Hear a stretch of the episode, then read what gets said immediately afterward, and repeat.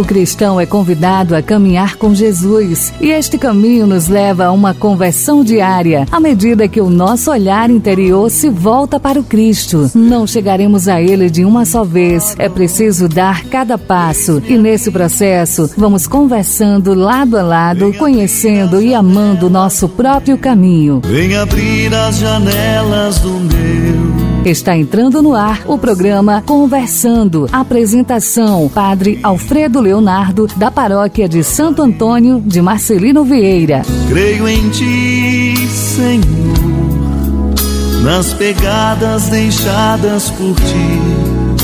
Vou andar, vou falar do Teu coração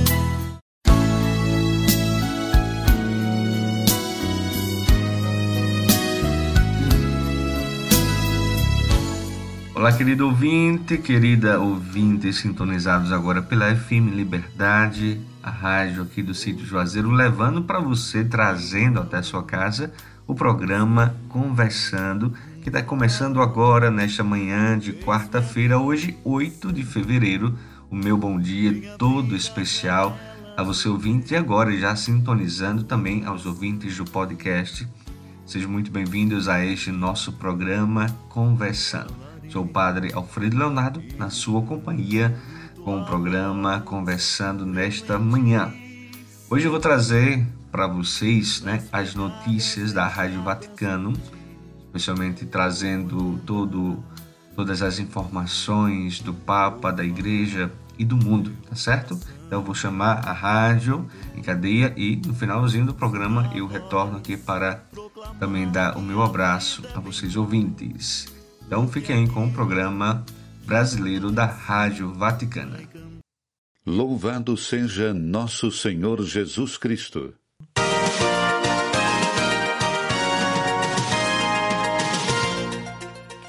A dor do Papa pelas vítimas da Turquia e Síria por causa do terremoto, onde passam de 5 mil o número de mortos.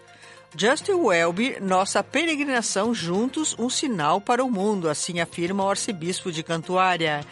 Sínodo da Assembleia Europeia inicia em Praga. Editorial sobre a viagem do Papa à República Democrática do Congo. Ainda apresentamos trechos da entrevista do Papa na viagem de retorno do Sudão do Sul. Essas e outras notícias a partir de agora. Antes, vamos recordar o santo do dia.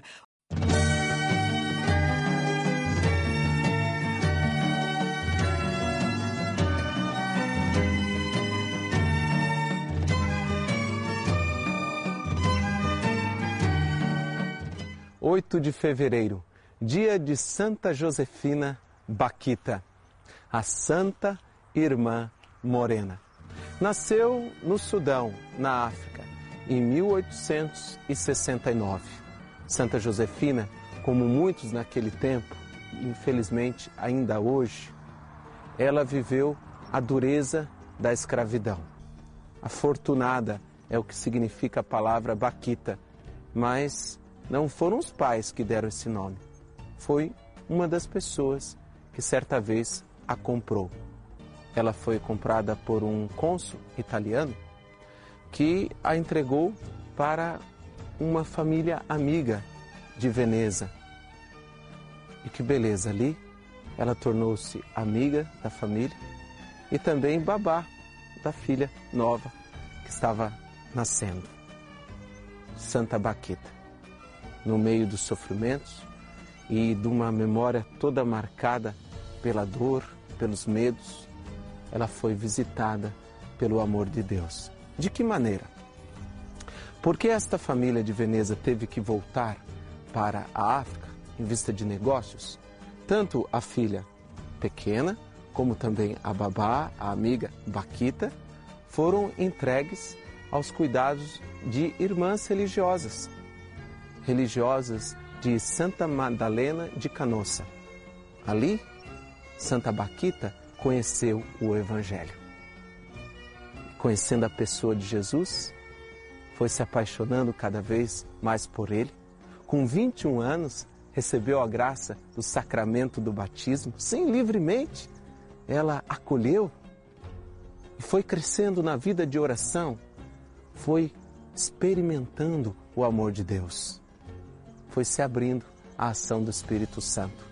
Quando aqueles então amigos voltaram para pegar tanto Baquita como também a filha, foi o momento em que ela expressou o seu desejo de ficar porque queria ser religiosa. Passado o tempo de formação, recebeu a graça de ser acolhida como religiosa. E o quanto foi um sinal de Deus para as irmãs e para o povo que rodeava aquela região. Santa Baquita, conhecida como a Irmã Morena, sempre com um sorriso nos lábios, uma mulher de trabalho. Exerceu vários ofícios ali na congregação, tanto como porteira, bordadeira, ela serviu a Deus na pessoa dos irmãos. Carinhosamente, ela chamava de Deus como o seu patrão, o meu patrão. Ela não servia mais os homens, ela servia ao Senhor na pessoa dos irmãos.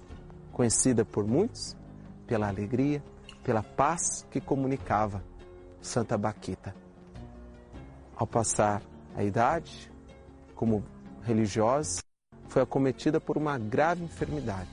Sofreu por muito tempo, mas na sua devoção à Santíssima Virgem, na sua vida de oração, vida sacramental, de entrega total ao Senhor, ela pôde se deixar trabalhar por Deus, seu verdadeiro libertador.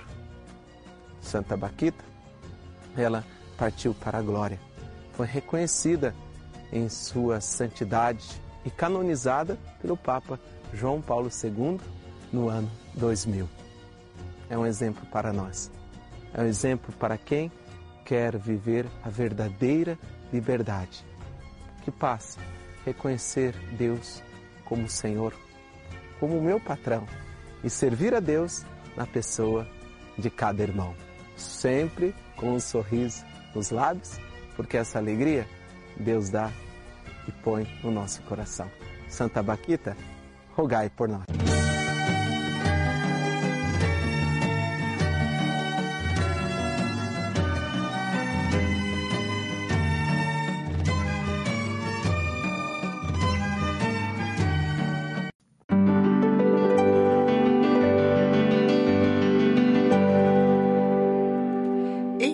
Telegrama, o Papa expressa sua dor pelas vítimas da Turquia e da Síria por causa do terremoto. Vamos ouvir mais informações com Silvonei José. Em telegrama endereçado ao núncio apostólico na Turquia, Dom Marek Solzhenitsky, o Papa Francisco expressa seu pesar pelo grande número de mortos devido ao terremoto de magnitude 7,8 graus na escala Richter ocorrido na madrugada desta segunda-feira. Sua Santidade, o Papa Francisco, diz a mensagem assinada pelo cardeal secretário de Estado Pietro Parolin, ficou profundamente entristecido ao saber da enorme perda de vidas humanas provocada pelo terremoto na região do sudeste da Turquia, enviando a garantia de sua proximidade espiritual a todos os afetados. Confiando aqueles que morreram à amorosa misericórdia do Todo-Poderoso, continuou o telegrama, o Santo Padre envia sentidas condolências aos que choram suas perdas. Da mesma forma, a mensagem assegura que Sua Santidade reza para que os socorristas e equipes de emergência sejam sustentados em seus cuidados com os feridos e nos esforços contínuos de socorro pelos dons divinos da fortaleza e perseverança. O Santo Padre também enviou uma mensagem ao Núncio Apostólico na Síria, Cardeal Mário Zenari, onde também expressa sua profunda tristeza pela significativa perda de vidas causada pelo terremoto na área noroeste do país.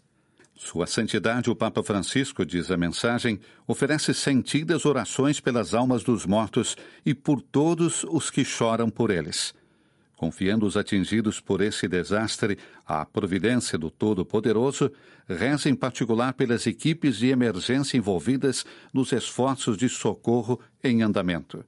Por fim, com renovado sinal de sua solidariedade espiritual, sua santidade invoca sobre o sofrido povo sírio as bênçãos divinas de força e paz. Ainda sobre o terremoto, os mortos passam de 5 mil, segundo algumas agências de notícia, enquanto continuam buscas por desaparecidos. Vamos ouvir mais algumas informações.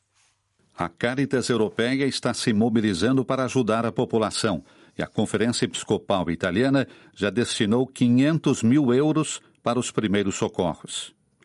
Estávamos no terceiro andar, o medo era enorme e agora Todas as pessoas estão na rua, no frio e na chuva, explica Dom Antoine Aldo, bispo de Alepo dos Caldeus. O telefonema então é interrompido. As comunicações são difíceis. Não estamos acostumados com esse tipo de evento. É a primeira vez que vejo algo assim em Alepo, disse ele, quando as sirenes dos carros de emergência soaram. Essa noite dormiremos na entrada do bispado ou em outro lugar. Veremos o que fazer? Existe um grande medo, repete. Há estragos por toda parte, até na catedral. As bibliotecas estão destruídas, as casas desabaram. É uma situação apocalíptica. O bispo fala de outras pessoas que conseguiram se salvar apesar da metade de seus prédios terem ruído.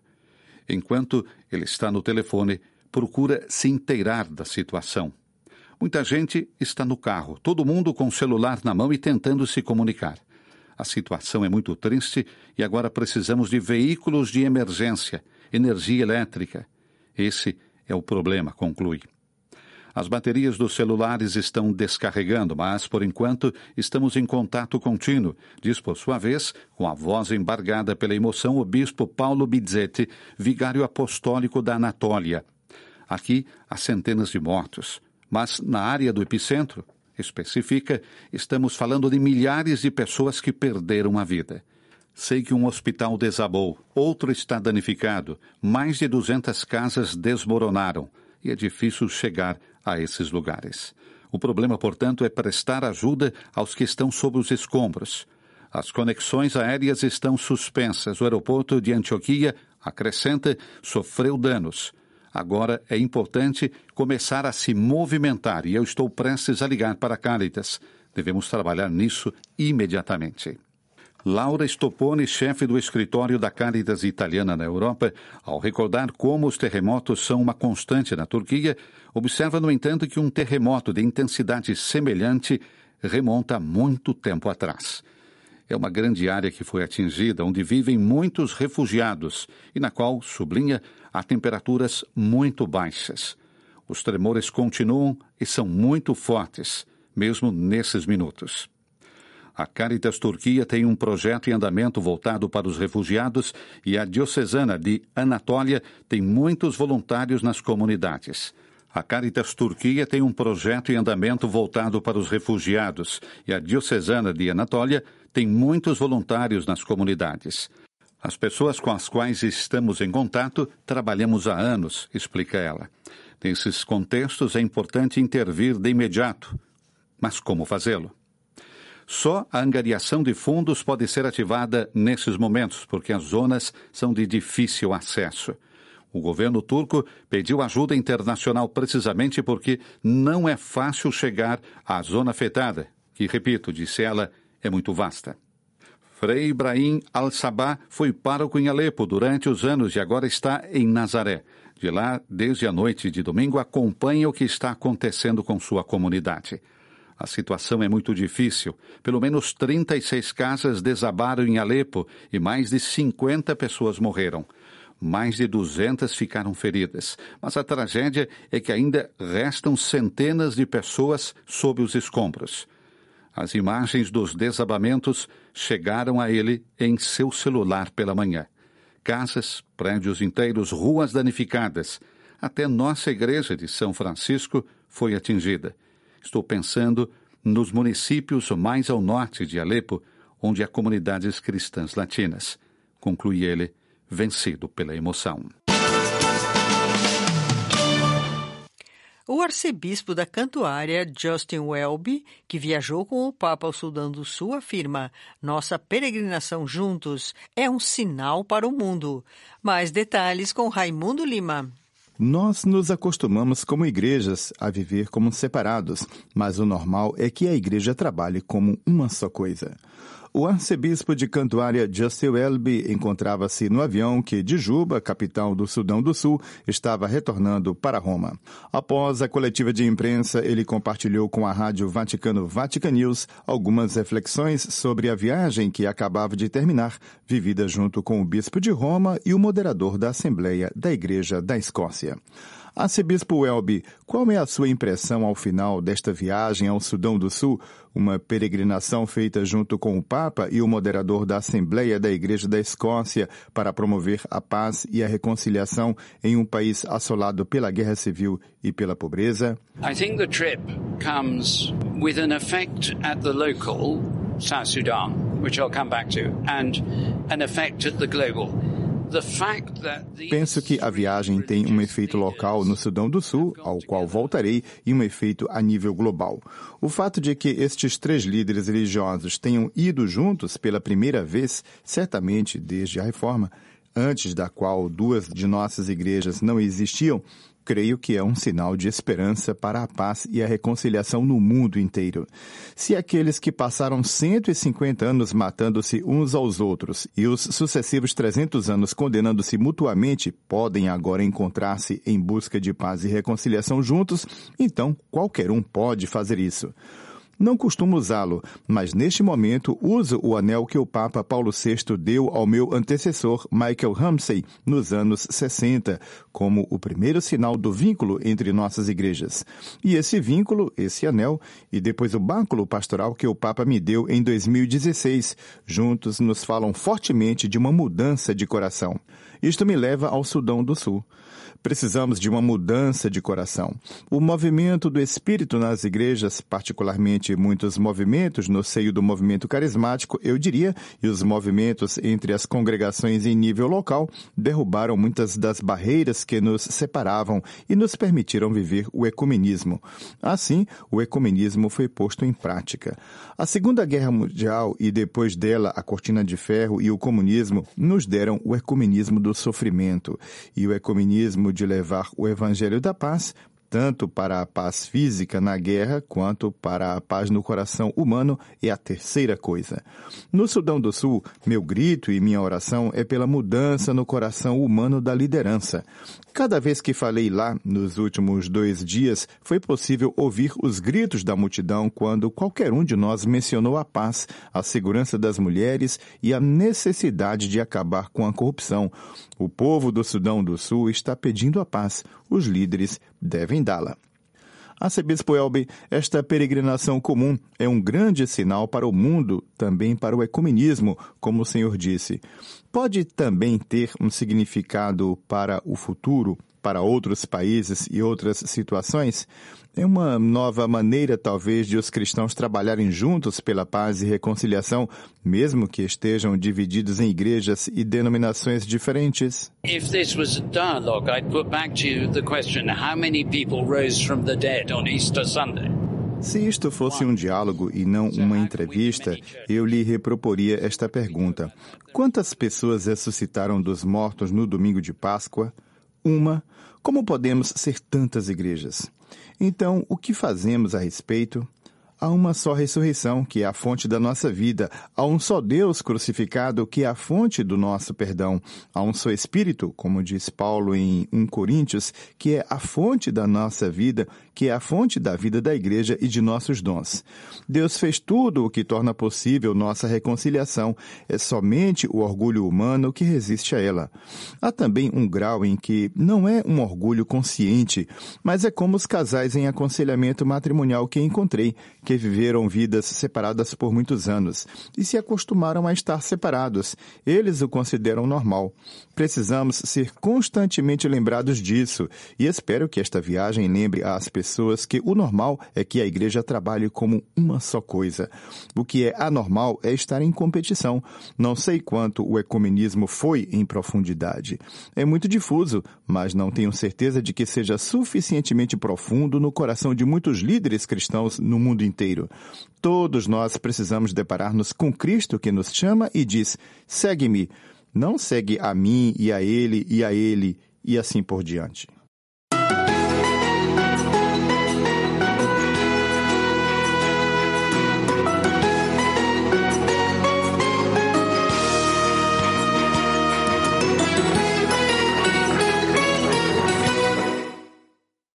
iniciaram em Praga os trabalhos da Assembleia Sinodal Europeia, a palavra do cardeal Mário Grécio, secretário-geral. Todo mundo significa todo mundo, ninguém excluído. Os trabalhos da Assembleia Sinodal Europeia foram abertos com esta garantia geral na manhã desta segunda-feira, 6 de fevereiro, em Praga, na República Tcheca. Foi o que assegurou o cardeal Mário Grech, secretário-geral do Sínodo, saudando os cerca de 200 delegados selecionados das conferências episcopais europeias que se reuniram para esta etapa continental do processo sinodal, que escolheu como tema Alarga o espaço da tua tenda. Deve ser evidente para todos, disse o cardeal Grec, que o bom êxito do processo depende da participação ativa do povo de Deus e dos pastores. Um exercício adequado da sinodalidade nunca coloca estes dois sujeitos em competição, mas os coloca em constante relação, permitindo que ambos cumpram sua própria função. O purpurado prosseguiu sublinhando a importância de ouvir. Para muitos, ouvir, disse ele, corresponde a uma inútil perda de tempo, que favorece e até justifica aqueles na igreja que querem fazer polêmicas, permitindo-lhes criar empecilhos. Mas ouvir é o princípio que sustenta e regula o exercício da sinodalidade e, no documento preparatório, os bispos têm impedido para ouvir a todos, mesmo os mais distantes, talvez tomando como certa a escuta daqueles que participam da vida da igreja. Houve uma enxurrada de críticas sobre esta indicação, como se quiséssemos favorecer uns em detrimento de outros. Em seguida, o cardeal convidou a partir precisamente desta etapa continental para nos tornar mais atentos às vozes dentro da igreja, aquelas que agitam e muitas vezes sacodem o corpo eclesial. Também escutamos o silêncio. Também ouvimos a cadeira vazia, assegura Grec. Se alguém não pôde porque falhamos em ouvir, somos chamados a verificar no que falhamos. Mas se ele não quis, devemos entender as razões. A maneira mais verdadeira, que evita atalhos fáceis, é criar lugares onde todos possam falar, lugares de confronto, onde todos sintam que são ouvidos. A verdade na igreja não depende do tom e do volume das declarações, mas do consenso que é capaz de criar precisamente a partir da escuta uns dos outros.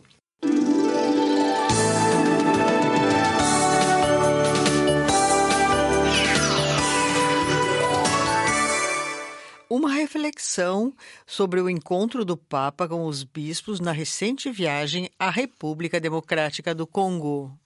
Juntos, hoje acreditamos que com Jesus há sempre a possibilidade de ser perdoados e recomeçar, e também a força para perdoar a nós mesmos, aos outros e à história.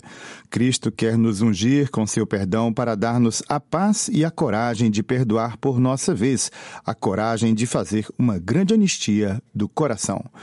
Quando o Papa Francisco proferiu estas palavras na homilia da missa no aeroporto de Endolo, em Kinshasa, ao seu redor, celebrando a Eucaristia, encontravam-se os bispos de países cujos governantes estão lutando entre si através de milícias e de grupos rebeldes, países que foram e são teatro de violências e guerras indescritíveis, alimentadas não apenas por forças externas, mas também a partir de dentro. Junto com seus irmãos da República Democrática do Congo, no altar e depois em um almoço juntos, estavam os bispos de Ruanda, de Burundi e do Congo Brazzaville.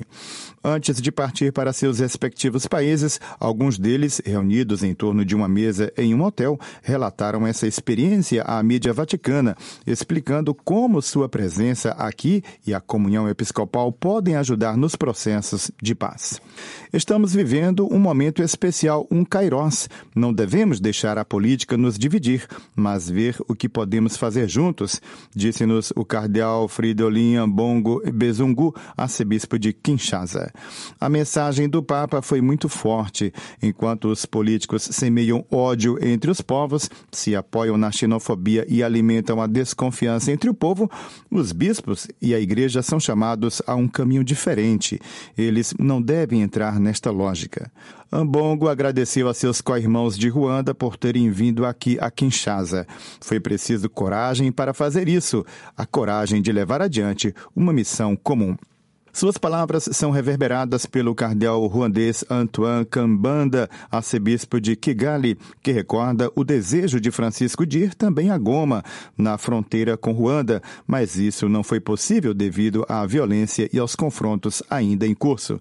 Então, diz ele, nós bispos viemos aqui, seis dos oito. A mensagem de paz que o Papa veio nos trazer diz respeito a todos nós. Isso nos toca a todos. Isso me tocou pessoalmente.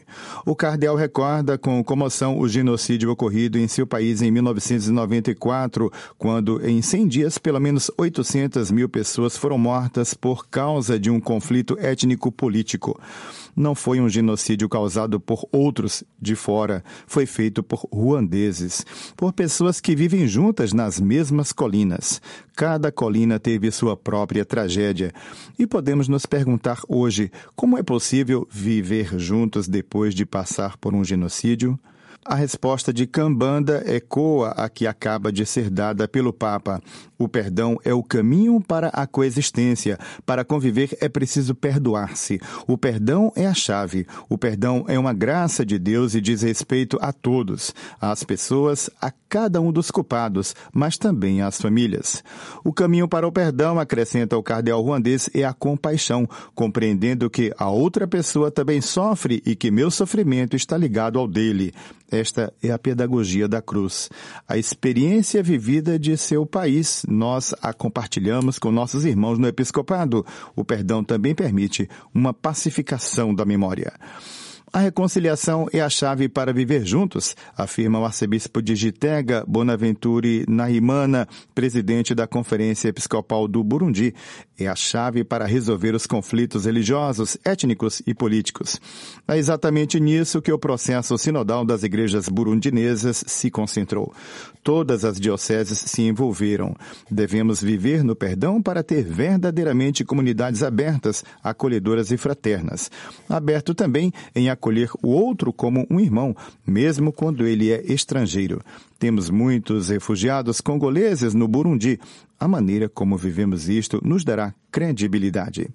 Estamos aqui com uma grande delegação, não apenas de bispos, mas de povo, explica o arcebispo de Brazzaville, Bienvenu Manamika, presidente da Conferência Episcopal do Congo-Brazzaville.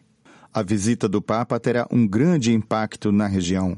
Embora seu país não seja diretamente afetado pelos conflitos, estamos, no entanto, envolvidos. Há um ditado que diz que, se a República Democrática do Congo tossir, nós, no Congo Brazzaville, espirramos e pegamos gripe. Todos precisamos de paz, acrescenta ele. O conflito em curso no leste da República Democrática do Congo não nos deixa calmos. Faz lembrar os traumas de guerras já vividos. Devemos levar a sério as palavras de Francisco, uma mensagem da qual pode surgir uma desescalada da guerra. Manamika observa que a simples presença do sucessor de Pedro desperta esperança e diz respeito a todos. Espero que suas palavras também sejam ouvidas pelas multinacionais por trás da indústria extrativista. São povos que sofrem por esta situação. Sem justiça, sem dignidade, não há paz. Os conflitos internos, conclui ele, dependem de interesses maiores. Mas quando os elefantes lutam, é a grama que sofre, e a grama é o povo. É por isso que todos nós devemos trabalhar e rezar pela paz. Todos nós devemos construir a paz, com o perdão, com a redescoberta da comunidade que nos une e da missão que temos, ressalta o arcebispo de Kisangani, Marcel Utembi Tapa, presidente da Conferência Episcopal da República Democrática do Congo. Devemos nos convencer de que o perdão pessoal e o perdão institucional estão ligados. Como batizados, filhos de Deus, irmãos e irmãs, devemos aprender a perdoar uns aos outros. O Papa está bem ciente de tudo o que acontece aqui e de como o que acontece aqui é uma ameaça à paz, um problema que afeta toda a região subcontinental. Ele nos convidou a desenvolver a consciência da fraternidade que nos une e que afeta não apenas um país, mas toda a região. Todos nós somos chamados a ser missionários da paz, Seu apelo foi um forte apelo aos estados, à sociedade civil, à igreja, aos pastores. A coragem desses bispos, unidos entre si ao sucessor de Pedro, é um pequeno grande sinal de esperança para essas terras atormentadas, onde os conflitos étnico-políticos envolvem cristãos de ambos os lados.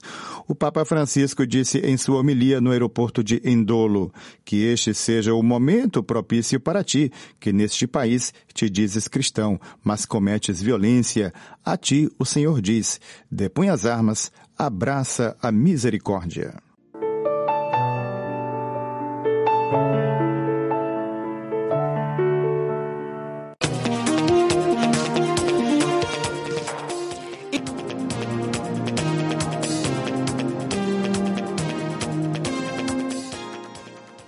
Muito bem, gente boa, ouvintes da FM Liberdade. Programa Conversando vem chegando hoje ao seu final. Fica o meu carinho, o meu abraço a todos que ficaram na nossa audiência. Vocês acabaram de ouvir aí notícias vindas pela Rádio Vaticana, trazendo informações do Papa, da Igreja e do mundo, né? De vez em quando é interessante também trazermos essas informações.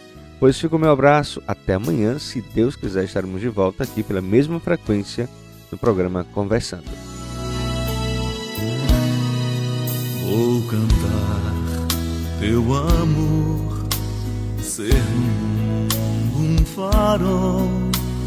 Eis-me aqui, Senhor, vem abrir as janelas do meu coração. E então falarei imitando tua voz, creio em ti.